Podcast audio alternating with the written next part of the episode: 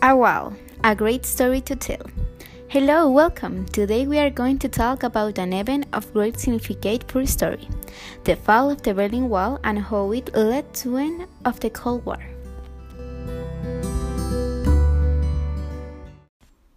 To get into the context, let's review what was the meaning of the Berlin Wall. The Berlin Wall is also known as the Wall of Shame, and in RDA as Anti-Fascist Protection Wall. It symbolized the ideological division in the Cold War between the countries of the USSR and the allies of capitalism, let's be the United States. With this record, let's talk about how people live in both sides of the wall. In RDA, you go not by what you wanted at the time, whereas in RFA, you go come and buy what you wanted to. If you have the money, obviously. Clear. Also, in the RDA, fitness products were accessible to everyone. Things changed when it came to home appliances, since their price was quite high. Also, in RDA, salaries were not homogeneous, but there were also no great difference between the salary of the labor and doctor. Things that did not happen in RFA. Wow, how interesting isn't it? And well, in RDA they had gender equality. So, if a woman worked in certain job, she would earn the same salary as a man. And in terms of education, it was raising according to the needs of the country. So that they understand us.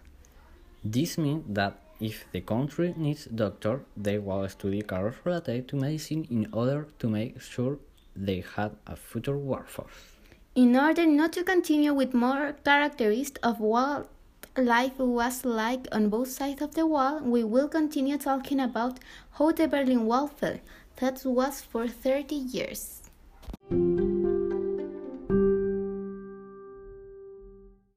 Now, let's see how did the fall of the Berlin Wall come about and how did it end the Cold War. Well, the fall of the Berlin Wall was possible due to the measures that East Berlin takes under pressure, that more and more signs wanted to cross the border. On November 9, a spokesman for RDA announced at the press conference that travel restrictions for signs of the East will be lifted immediately. Rather, this official had the intention of the introduction the change the next day, but when the spokesman was asked, he said, This happened that now, immediately, without delay. And although this announcement was not totally official, it was already too late to reverse it. As the German press announced in their headlines as the wall is open. So after these events, the German front East Berlin began to get to the checkpoint of the wall, demanding to get to the other side and thanks to social pressure the points began to open.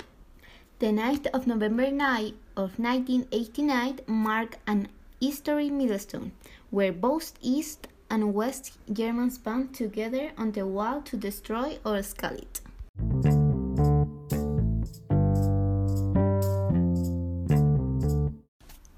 Now, why don't we talk about when it started and what characteristics this wall had?